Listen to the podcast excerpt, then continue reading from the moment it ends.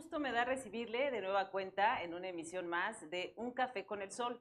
El día de hoy para platicar con Jorge Estopellán, quien nos visita en esta mañana. Usted seguramente lo conoce, un hombre que bueno, pues está en las filas del PRI desde muy joven, que ha ocupado diferentes cargos. Hoy tiene la encomienda de ser el vocero del Comité Estatal en el estado de Guanajuato y también, bueno, pues dirige el Instituto de Capacitación del Tricolor en el estado. ¿Cómo estás, Jorge? Bien, Linet, con el gusto de saludarte y agradecerte que me brindes este espacio para poder hablar con toda tu audiencia.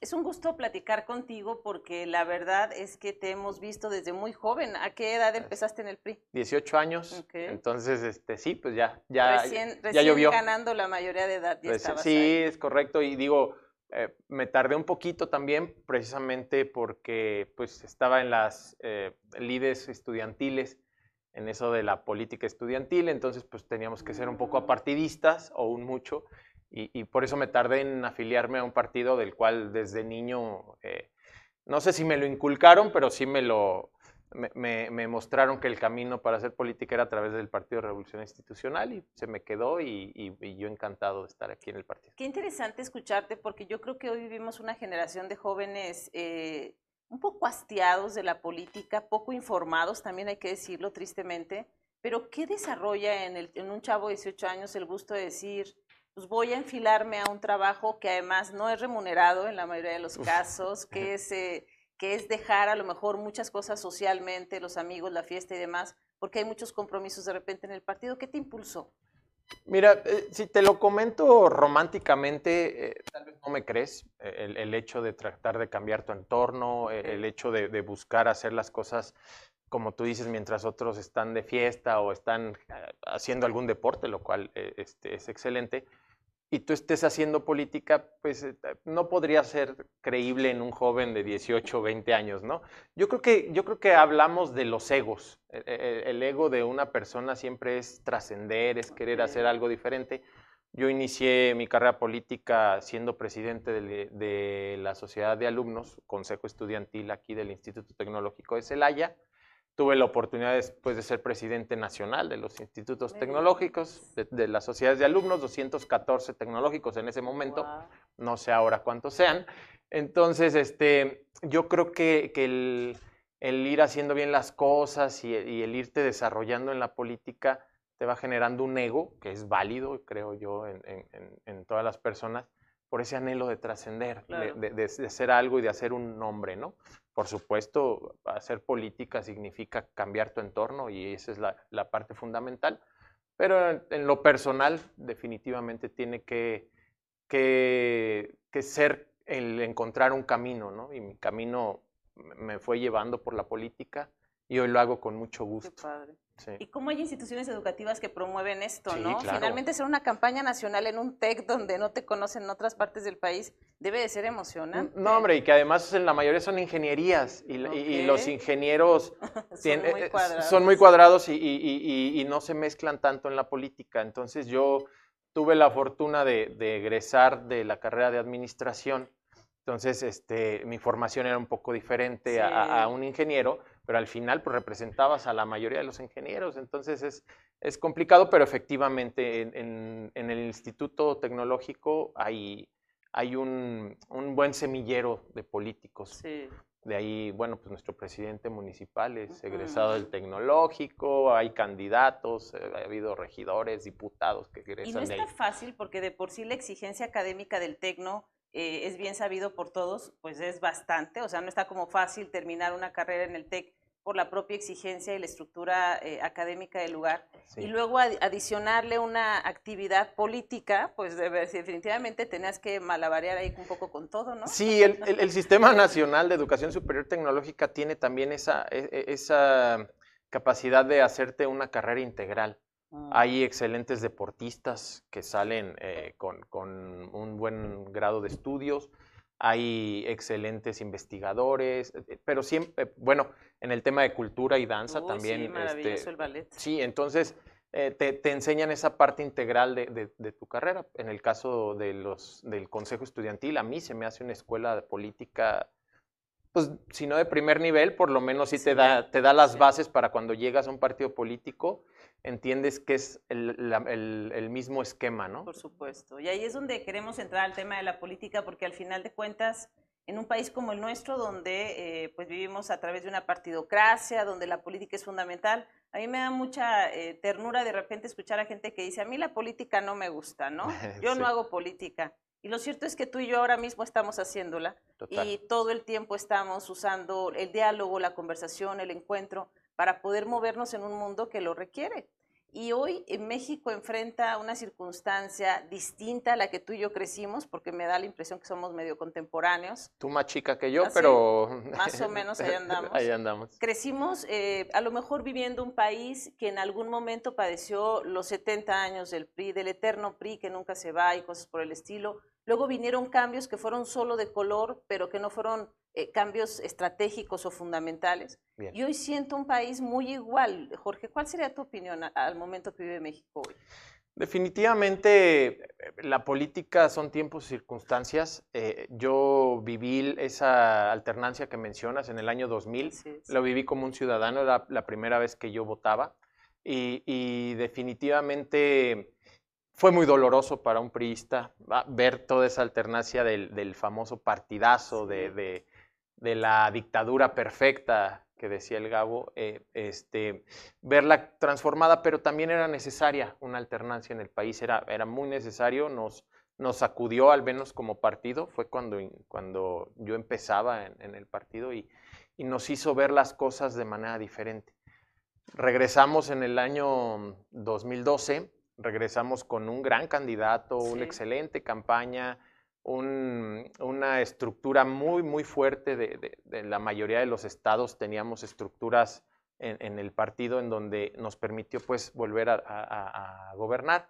Y bueno, en el 2018 hay que aceptar que errores, omisiones, em, a veces hasta excesos de, gobernadores eh, emanados del Partido Revolucionario Institucional, bueno, pues nos dieron los resultados que hoy ya todos conocemos y que sin duda lo que tenemos que hacer los que estamos en, un partido como el PRI, pues es eh, echar eh, toda la carne al asador de lo que tenemos, experiencia, conocimiento, tratar de convencer a la gente ya de otra manera de lo que platicábamos fuera de, micrófono, ¿no? Nosotros no tenemos la capacidad de convencer a través de, lo que otros partidos que tienen el poder convencen, que además no es el mecanismo adecuado, Line. No debería, no debería ser a través de, esas dádivas, de esos programas sociales. El programa social, y está en la Constitución, debe ser un derecho de cada ciudadano mexicano, pero no debería usarse de manera electoral o electorera. Yo creo que, que, tiene que ser la política a través de otros mecanismos, abanderar causas, el buscar que los jóvenes participen en la política, el buscar que las mujeres tengan espacios cada vez más dentro, dentro de la política y lo han logrado, pero creo que todavía, que todavía nos falta. Entonces, bueno, eh, diciéndote esto, yo creo que el PRI va a ser un protagonista, a pesar de lo que muchos dicen, analistas, compañeros tuyos de medios de comunicación, la misma gente en la calle, el PRI va a extinguir. Yo no lo creo así, creo que hay un PRI eh, todavía vivo, que tenemos la oportunidad de ser protagonista en la próxima elección y a partir de ahí, bueno, pues este, buscar que, que ya no caigamos en los mismos errores que caímos en el 2018. Ahora, 2000 es un parteaguas sin duda histórico para México. Llega Vicente Fox.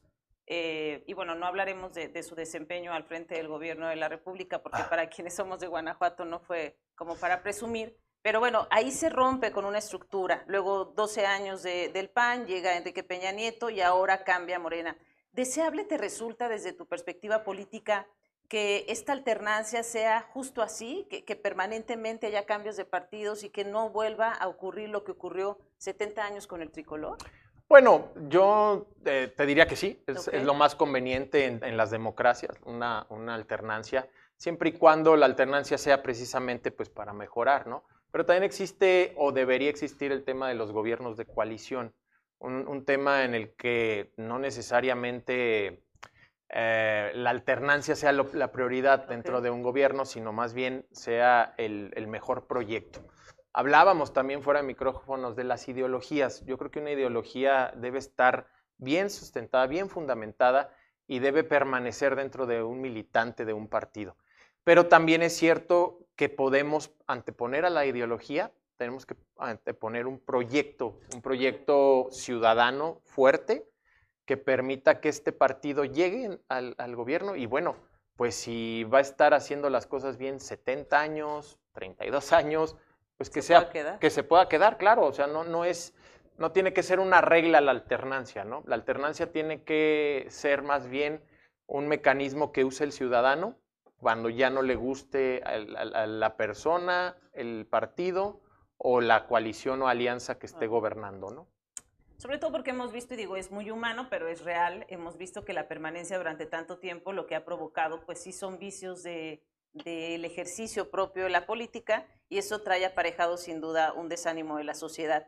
Yo detecto que con el, eh, que con el diálogo tan polarizado que ha encabezado el presidente de México, donde o somos de una cosa o somos de otra, somos ricos o pobres y demás, en esta polarización pareciera que el PRI, que siempre fue un partido de centro, ¿no? Que, no asumía una posición tan radical, sino más bien eh, pues algo más progresista, distinto, se queda como, como en medio de una historia donde dice, bueno, es que yo no puedo ser ni ultraderecha, pero tampoco me voy a cargar a la izquierda absoluta, yo mantengo un equilibrio. Pero en este discurso, ¿sientes que el PRI no encuentra en dónde encajarse? No, más bien creo que lo que sí tenemos que hacer los priistas es una reflexión en dónde queremos estar ideológicamente hablando. Sí, efectivamente, la derecha ha, sido una estrategia del PRI mantenerse ahí, eh, ni, tan a la... Bueno, muchas veces nos hemos inclinado a la derecha, sobre todo en el del 2006 al 2012. Ahí, ahí yo creo que fue, fue la parte en donde el PRI se, se cargó más a la derecha yo siempre he creído, bueno, nacimos en la izquierda, entonces yo siempre he creído que tenemos esa, esa eh, eh, pues todavía ese ADN de izquierda, ¿no? En el cual tendríamos que, volver a, partir de ahí. Pero eh, el tema es que los proyectos políticos que, buscamos como priistas, pues muchas veces van enfocados en el centro.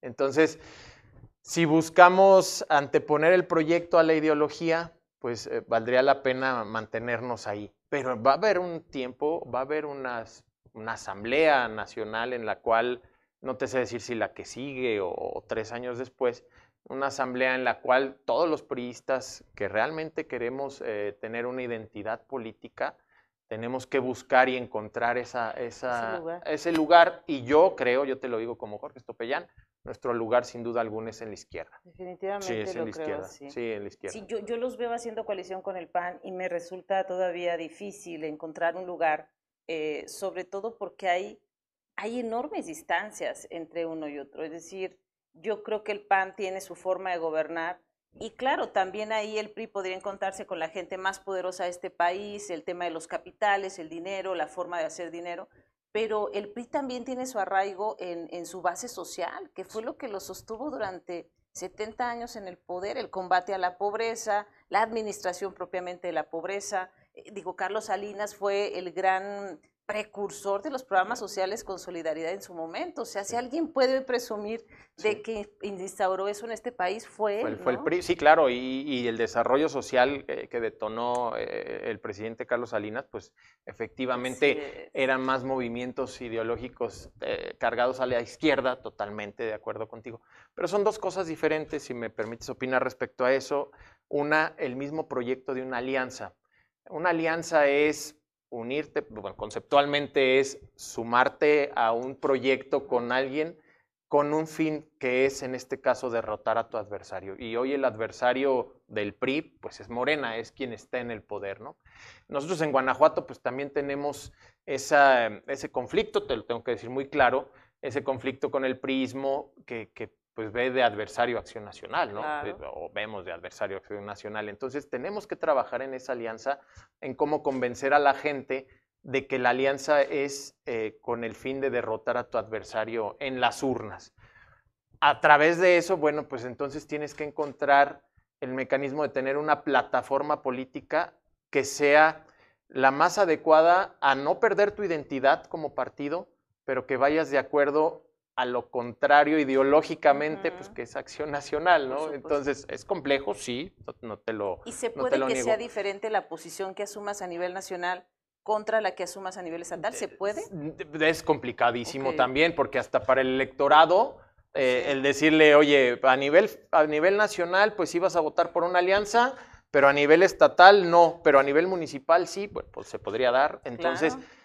es complicadísimo para el electorado. Yo creo que aquí el gran reto va a ser armar una plataforma política electoral, tanto a nivel nacional y que permee los estados que somos diferentes culturalmente. No es lo mismo Guanajuato que Oaxaca, que, Chiapas, que cada quien tiene sus usos y costumbres, y, lograr tener una plataforma política lo más homogénea posible eh, va a ser un reto, lo estamos tratando de hacer. El, presidente Alejandro Moreno ha convocado a un foro nacional en el cual se llama México, que el México que todos queremos, en donde tenemos el día 30 de junio, eh, tenemos cada una de las 32 entidades federativas, tenemos que hacer un foro, eh, o, vamos, estamos haciendo un foro con seis mesas temáticas, llamando o invitando a la sociedad civil a que participe en cada una de esas seis mesas temáticas y nos hablen con el expertise que tienen en el tema, que nos ayuden a armar nuestra plataforma política, porque queremos que la plataforma política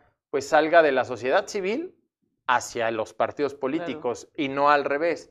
Digo, la ideología no la vamos a perder, pero sí vamos a buscar que la sociedad civil sea la que nos, nos arme eh, esta plataforma política. Hay que escuchar su voz, ¿no? No, totalmente, y, es lo que, lo que nosotros estamos tratando de abrirnos. Entonces, te digo, con esto, eh, sin duda ese va a ser el reto, ¿no? Qué interesante, la verdad es que Guanajuato requiere eh, poner, creo, los puntos sobre las IES en muchísimos temas eh, relevantes. Se me vienen dos a la mente fundamentales. Desarrollo económico igual a combate a la pobreza. Guanajuato tiene una altísima inversión extranjera, ¿no? Que se presume permanentemente, que se habla de millones de dólares y demás pero esa inversión instalada en Guanajuato no ha sido nunca un sinónimo de la mejora en la calidad de vida de la mayoría de las personas. Entonces, qué importante decir que una cosa y la otra no, no significan lo mismo, ¿no? Lo que pasa es que en el tiempo se perdió, eh, los gobiernos de acción nacional dejaron de ver algo que, se fijaron mucho en los indicadores. Eh, creíamos, pues, eh, como gobiernos, que los indicadores iban a, hacer reflejo de elevar la popularidad del gobernante. Y, bueno, pues si todos analizamos, eh, eh, efectivamente, el, Producto Interno Bruto de Guanajuato está por encima de la media nacional, le aportamos mucho al Producto Interno Bruto, pero también si analizas la desigualdad social, si tú ves en, Celaya una colonia de clase media-baja, lo separa una, una calle con una con una colonia o fraccionamiento ni siquiera de clase media alta, sino de clase alta. Entonces, eso te habla de una desigualdad que dejamos pasar por años. También es cierto que, y, bueno, yo te lo digo como estudiante del tecnológico, eh, el, gobierno preocupado pues por tener una mano de obra, no te quiero decir barata porque es, grosería, pero sí por, un, por una mano de obra accesible hacia las, o sea, que le pudiera este, mostrar a las empresas que teníamos aquí una mano de obra calificada, con una licenciatura en ingeniería, pero que además era accesible económicamente para las empresas, pues eso hizo que de alguna manera las, las, este, las personas que accedían o acceden a trabajar a estas empresas, pues la calidad de vida no es la deseable comparada con estados como Aguascalientes, eh, como el mismo Querétaro, hombre, que estamos aquí tan cerca, ¿no? Entonces, todo eso influye ¿eh? a la hora de analizar el tema de inseguridad, que estás viendo qué prefiere un joven, sumarse a las filas del crimen organizado por lo que le van a pagar o meterse a una empresa en donde pues la remuneración no es la, la más deseable, ¿no? Y allí es donde creo que al final de cuentas el discurso nos vuelve a mentir en términos de eh, cuánto dinero se invierte, cuántas empresas llegan. Qué increíble que a pesar de la inseguridad que vivimos, ellos quieren seguir llegando. Bueno, pues eso es evidente por lo que acabas de mencionar. Somos atractivos porque somos económicos, porque además eh, extendemos enormes garantías para que vengan y se instalen acá. Pero creo que también el desarrollo ha traído aparejado, Jorge, no sé si coincidas, eh, gravísimos problemas sociales, ¿no? O sea, la inseguridad hoy es es brutal porque hay un comercio de drogas tremendo, porque hay una instalación de empresas, porque se requiere mano, porque hay jornadas extenuantes, o sea, hay muchos factores sociales que como que nadie ve, como que hagámonos que no están ahí. Sí, porque son, son parte de, ese daño colateral que, que, que, se provoca a la hora de tratar de atraer inversiones hacia, hacia una hacia una región que si bien es cierto eh, tiene un potencial muy bueno, pero nos hemos olvidado de la parte social de quienes realmente deberían ser o deberíamos ser los que recibamos eh, eh, las ganancias, por así decirlo, de tener aquí este, tipo de, empresas. Vamos analizando Celaya, de los altos ejecutivos de empresas como Honda, de, empresas como Mave, pues ni siquiera radican en Celaya. ¿Por qué? Porque tienen un tema de seguridad, porque tienen miedo de cómo estamos aquí en, el municipio.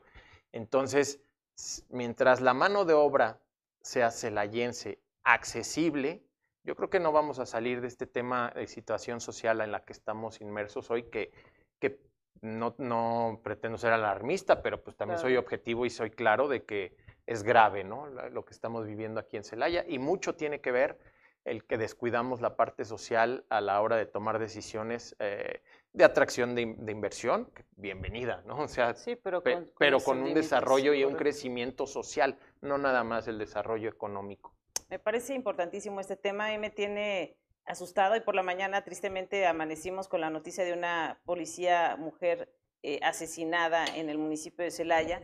Y bueno, seguimos viendo estos encabezados, medianamente hasta acostumbrándonos un poco a esta realidad, pero lo cierto es que no encontramos hoy que alguien pueda de fondo resolver el asunto porque claramente no es ni el problema de una sola persona ni la solución en una sola persona. ¿Cómo hacerle desde el PRI para eh, señalar estos temas, pero también para ser posiblemente un factor de cambio? Linet, es voluntad política. Yo no he tenido la fortuna de ser funcionario público, eh, he sido candidato en, varias ocasiones. Eh, la la población ha decidido que, yo no, llegue, pero lo que sí te quiero decir es mi experiencia, el, al conocimiento que tengo de los que sí han sido mis compañeros funcionarios públicos, eh, yo le tengo una gran admiración y respeto al diputado Moreira, eh, que ex gobernador de Coahuila.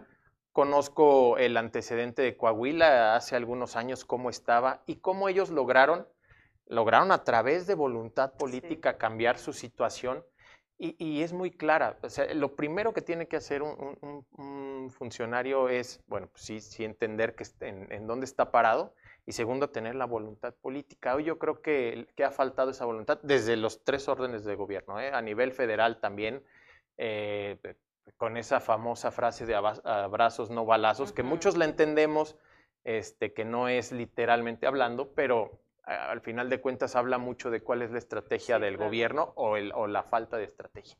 A nivel estatal, bueno, pues de repente se ven ahí algunos esfuerzos medianos, pero también dejan, dejan mucho que desear. Y bueno, y a nivel municipal, pues sí, yo creo que ha faltado mucho estrategia, ha faltado eh, esa voluntad que, que se debe tener.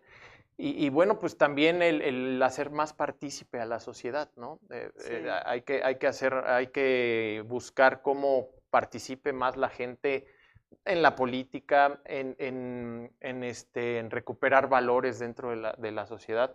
Y no porque estén totalmente perdidos, yo creo que somos más los buenos, eh, los elayenses somos más los buenos, pero, pero sí muchas de, de las complicaciones que hoy tenemos ha sido porque no hemos sabido llegarle a, la juventud, que son los, los principales este, objetivos del crimen organizado, de, de las bandas delincuenciales pues son los que, los que buscan este, atraer a sus filas, ¿no? Sí, la verdad es que es tremendo el reto que tienen enfrente. Y por eso hoy que, que, bueno, pues estamos prácticamente a un año de, del proceso electoral, poco menos de un año del proceso electoral, donde estaremos eligiendo ayuntamientos, diputados locales, federales, eh, senadores, gobernador, presidente de la República también, una elección histórica enorme. Me gustaría que nos dijeras cuál es el papel que el PRI va a jugar en el estado de Guanajuato, si vamos a ver en la boleta a un PRI solo ofreciendo eh, candidaturas a los diferentes cargos públicos, o si consideras que hoy eh, el reto sería aliarte con otros justamente para cambiar la realidad de Guanajuato? La verdad es que no lo sé, Jorge Estopella no te lo sabe decir en este momento y no porque no tenga eh, el, conocimiento de, lo que está pasando, sino porque es una decisión que se toma a nivel nacional, este tipo de alianzas eh, la van a tomar eh, el Comité Ejecutivo Nacional de cada uno de los partidos, obviamente tomando la opinión de cada uno de los estados y tomando en cuenta la situación. Nosotros en el PRI, y es un encargo que, nos ha dado nuestra presidenta, la diputada Ruth Tiscareño, es que trabajemos como, como si fuéramos solos, como si no fuera a existir una alianza, que trabajemos pensando en que seamos un PRI competitivo. Tú bien sabes, y ni siquiera la Cámara lo podría decir, que, que, no está complicado para el revolucionario institucional el, el ver hoy las encuestas. También es cierto que las encuestas son fotografías del, momento, ¿no? Son, son, fotografías que te muestran lo que está pasando y que te pueden servir, pues, para, para tratar de, irte por el camino que te ayude a, crecer en, estas encuestas. Pero, pero mm, lo que sí te quiero decir es que los que estamos ahí en el PRI estamos convencidos de hacer un PRI competitivo, de acercarnos a la gente. Yo tuve la oportunidad de ser candidato hace bueno, dos años, van a ser tres en la próxima elección. Y, y, mira que me llevé una gran sorpresa de gente que te dice que es priista, que ni siquiera conocías, también es cierto, o ni siquiera ellos te conocían, pero te decían que ellos han votado de manera indistinta mm. siempre por el PRI, e, este, que extrañan al PRI, pero que además este, sabían que los buenos gobiernos que tenía el PRI pues eh, eh, hoy, hoy los extrañan o añoran a través de, las omisiones y errores que tienen los actuales gobiernos. Y no piensan votar por otro, además. Y, que además no piensan, no piensan votar, pero que eso nos, pueden, eso, eso nos puede ayudar para, para, bueno, ellos ya están convencidos, pero que después ellos ayuden a convencer en su familia y se logre hacer esa gran red. Tú bien sabes que en Celaya, por ejemplo, pues una elección la ganas con 60 mil votos. Bueno, pues habría que darnos a la tarea los priistas de ver en dónde están primero tus votos, que ya los tienes muy bien detectados, y que ellos sean tus principales promotores, porque hoy las circunstancias del PRI son muy diferentes a, cuando tenías este, todo, pues, el poder, todo el poder y tenías todas las herramientas para poder hacer grandes redes de, estructuras. Que, nada más el día de la elección sabías que tenían que ir a votar y ya ganabas, ¿no? Hoy, son, hoy es diferente, hoy tienes que usar las tres S, la, el sudor, saliva y suela para ir a, es lo único que tienes para ir a convencer a la gente y, bueno, así lo vamos a hacer en Guanajuato. Yo estoy este, cierto de que, de que vamos a ser competitivos, en, en, este, en esta elección. Y, bueno, pues ya veremos si nos vamos en alianza. Y tampoco sería malo, ¿eh? Una alianza con, con Acción Nacional habría nada más, te repito, que fortalecer la plataforma política de esta alianza. Sí, la verdad es que creo que sería fundamental que lo analizaran, porque pues siempre yendo con un partido así de grande como es en, en Guanajuato el PAN, pues ciertamente tal vez la presencia del PRI no solo no se va a valorar eh, en su dimensión, sino que habrá muchos priistas que a lo mejor van a decir, uh no, no, no, no me puedes juntar con, con el que siempre he estado peleando y podría ser tal vez difícil. Yo te preguntaría, eh, un poco acercándonos al final. Hoy gobiernas pocos municipios en el estado de Guanajuato, pero municipios importantes, ¿no? Y con resultados me parece interesantes. Mauricio Trejo en San Miguel de Allende, un hombre que pues está regresando a gobernar una ciudad que ya lo hizo anteriormente, que creo que tiene un buen impacto. Recientemente veía una encuesta donde le califican pues bastante bien, con posibilidades de, de repetir probablemente, pero también con posibilidades incluso de ser un buen candidato al gobierno del Estado, ¿no te parece? Sí, definitivamente nosotros tenemos grandes cuadros en, el partido. Eh, Mauricio es, es, uno de ellos. Él, tengo el gusto de conocerlo como, eh, como amigo y, él es una persona con una astucia y una capacidad política muy interesante. Sabe perfectamente medirse, sabe perfectamente cuándo, cuándo sí, cuándo no. No en vano eh, se esperó un tiempo para volver a, a, a, a a los andares políticos y, vuelve precisamente cuando ve que, la, que las condiciones favorecen, ¿no? Eso, eso habla bien de la astucia política que tiene. Hay, hay, hay ¿Quién más cuadros. En, en, qué otro municipio? bueno, por ejemplo, en el noreste está Luis Gerardo Sánchez Sánchez, él, es, eh, lo conocen como el chino, él es un ah, joven él es un joven también talentoso. Yo tuve la oportunidad de, que él fuera mi dirigente juvenil del San Luis de la Paz y yo era el dirigente estatal de, lo que es la Red Jóvenes por México. Mm. Entonces también lo conozco bien, perfectamente sé de, su capacidad, de esa, en el buen sentido, de esa hambre que, se requiere a veces para lograr cosas como las que ha logrado el chino. En el sureste, Luis Alberto Mondragón, un joven también con mucha capacidad, ya en su segunda etapa como presidente, se religió hace dos ¿En años. Qué municipio? En Jerecuaro. en Jerecuaro. Hay grandes mujeres también, y ese es, un dato muy importante.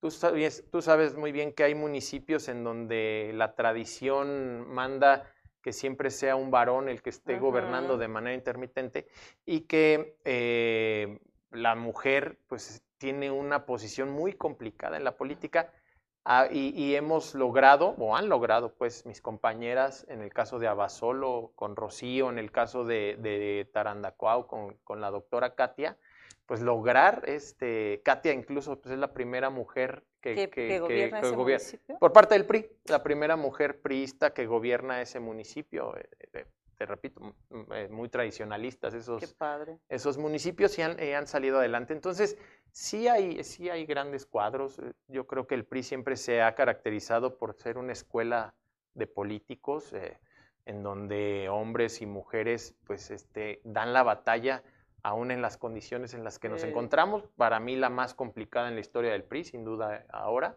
pero ahí están dando la batalla, ¿no? presidentes, regidores, regidoras. Bueno, sí, claro. La regidora del PRI aquí en Celaya también haciendo bien las cosas. Eh, poniendo el alto, en alto el nombre de nuestro partido y, es una sola regidora, ¿no? Entonces, así estamos, así estamos en el, en el, en, el partido, Linet, pero decirte que, vamos a ser competitivos sin duda alguna, eso no me queda la menor duda. Sí, y aunque ustedes no cometieron los errores, pues les toca cargar mucho con, con, con esta historia del PRI, pero creo que también se aprende mucho de lo que se, de lo que se vive en la historia y si no somos capaces de reconocer esos errores, probablemente estaríamos sometidos a, repetirlos. Y hoy ustedes tienen una carga importantísima sobre sus espaldas. Sí, totalmente. O sea, eh, eh, la mejor frase que eh, no puede quedar, quien no está, quien no entiende y conoce su historia, pues está condenado a repetirla. Y, en eso mm, nos caracterizamos en esta generación de priistas se han ido los que se, han tenido que ir, los que han decidido tomar un camino político por otros, este, por, otros lados, se han ido los que se quieren alejar de la política, pero los que nos hemos quedado, seamos pocos, seamos muchos, eh, yo creo que somos personas convencidas de que ya no nos vamos a ir, de que ya tenemos que trabajar por nuestro partido y, de que nos vamos a morir políticamente hablando pues en, este, en este instituto y tratar de, enaltecerlo lo más que se pueda haciendo un trabajo diario como tu servidor lo trata de hacer, ¿no? Qué bueno, pues me da mucho gusto. La verdad es que el escenario es complejo. Eh, el Estado de México fue una prueba clara de que hoy Morena está eh, pues con todo. Yo no sé qué va a pasar en Guanajuato, pero me gustaría escuchar tu pronóstico. ¿Crees que vaya a haber alternancia en Guanajuato en 2024? Mm, a mí me gustaría más bien, bueno, primero darte el dato y no me voy a salir por la tangente, por supuesto que te voy a contestar. Te quiero dar un dato de lo que pasó en el Estado de México y Coahuila porque es importante para el PRI. Nosotros aportamos a la alianza el 60% de los votos en, esa, en esos dos estados, sumados, claro, ¿no? Y, Y, algunos analistas nos dicen, sí, pero comparas Coahuila con el Estado de México, cuando el Estado de México poblacionalmente no tienes nada que hacer, cuando era tu principal bastión para las estructuras, sí, pero sumado los votos y, en un afán de demostrarle a la militancia que realmente representamos dentro de la alianza, pues nosotros aportamos un buen número de votos. Eso quiere decir que todavía hay prismo en, en cualquiera de los estados. Ah, nosotros tenemos registro en las 32 entidades, tenemos comités municipales activos, tenemos por supuesto comités estatales. Pasó hace días que en la entidad eh, federativa del Estado de Hidalgo, en el Estado de Hidalgo, pues renunció el comité estatal. Bueno, pues a los tres días ya teníamos un comité estatal eh, perfectamente claro de lo que se tiene que hacer. Es decir, seguimos siendo un partido nacional. Y con esto te quiero decir, eh, yo no sé qué vaya a pasar en el 2024, sí sé lo que quiero y lo que quiero es que si vamos a ir en una alianza, sea en una alianza en donde el gobierno de coalición sea la prioridad. La prioridad es que en la mesa nos tomen en cuenta con seriedad que a nuestros cuadros que hoy están en un apogeo como los que mencionaste y que tengan una, eh, una amplia trayectoria, pero además un reconocimiento de, de la ciudadanía, que se les respete, que se respeten los municipios en donde hemos ganado y que se forme sí un gobierno de coalición. De otra manera, pues yo creo que lo que más convendría al Partido Revolucionario Institucional es ir solo, es trabajar en cada una de las trincheras en los 46 municipios, en buscar los, los, distritos locales y bueno, pues más adelante ya ir viendo cómo va a darse los resultados, porque también es cierto que ya cuando le pones un nombre a, la boleta, las cosas cambian. O puedes irte para arriba o, puedes irte para abajo. Entonces, esa sería mi perspectiva. Eh, por eso te decía que no me quería salir por la tangente, pero eh, lo que quiera Jorge Estopellán, pues no, no necesariamente es lo que podría pasar, ¿no? Sino nada más, nada más eso. Y la otra con la que terminaría la charla es, eh, creo que tienes claro también, y lo explicabas al inicio, que de repente las coaliciones a los ciudadanos no les caen bien porque eh, la gente lo percibe como solamente este, hagamos bolita para obtener un, objetivo. Y claramente la coalición ese es el propósito que tiene, ¿no? O sea, juntar eh, los gustos de tanta gente o la militancia de todas las personas a partir de un proyecto. Pero hay un fenómeno que también hablábamos fuera del aire, que a veces ocurre, cuando tú reúnes todo eso, hay gente que sale de ahí y dice, yo no participo, o sea, no todo es suma, también hay enormes restas en estas decisiones. Y son temas de números que hay que calcular muy bien, lo dices bien, hasta en tanto no le pongan un rostro a esa candidatura, no sabremos qué va a pasar, pero hay una movilización necesaria, ideológica, que tiene que ocurrir. Y de repente cuando esas cosas pasan, pues te difuminas, te, te, pierdes ideológicamente con lo que estás persiguiendo. ¿Ocurrirá según tu, punto de vista?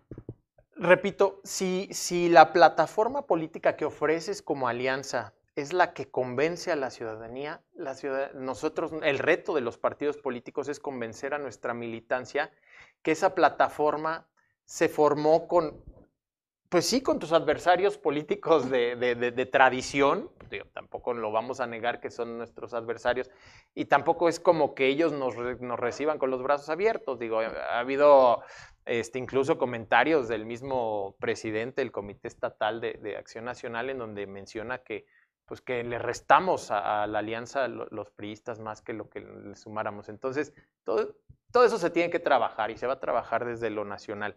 Pero eh, a, lo que tú preguntas, yo creo que el reto va a ser ese, o sea, si va a haber la necesidad de una alianza, si va a ser una alianza fuerte, si convences a la gente que sí va a haber un gobierno de coalición una vez que ganes, en donde se sumen eh, las ideas de todos los partidos que participaron en la alianza, pero además las ideas de la sociedad civil, y logras que esa plataforma sea o se anteponga a las ideologías, pues yo creo que sí vamos a hacer una alianza competitiva. Sí, yo creo que sí vamos a...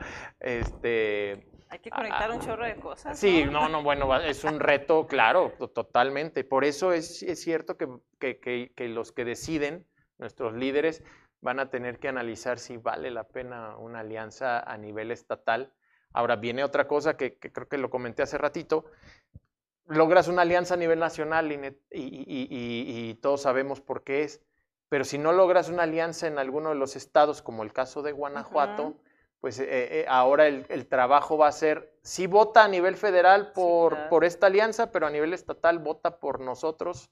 Eh, solos. Entonces, no sé qué. Es muy complejo. Es muy complejo, es muy. Es un reto, pues, es un reto para los partidos trabajar en ello y habría que bueno, imagínate una campaña en donde venga el candidato a presidente de la República y tengan que estar los candidatos a, gobernador que son este, adversarios en la contienda y que tengan que estar ahí en, un mismo evento. Ya ha pasado, ¿no? Ha pasado con las coaliciones, pero, es, complicado. Sí, definitivamente no. No, no. No podríamos presumir que México tenga una cultura electoral o partidista tan avanzada como, para, para, entender eso. Para entender esas cosas. Luego nos tocaba en los mítines que se andaban agarrando por allá. Sí, sí, sí, es un relajo, ¿no? vamos tarde, bueno, creo que vamos tarde, me refiero a quienes están hoy buscando ser parte de la coalición, porque tú ves a un Morena a nivel nacional que ya va con todo, ¿no? Que ya hoy pareciera que, que lo que menos importa es quién va a ser, pero uno de esos va a ser.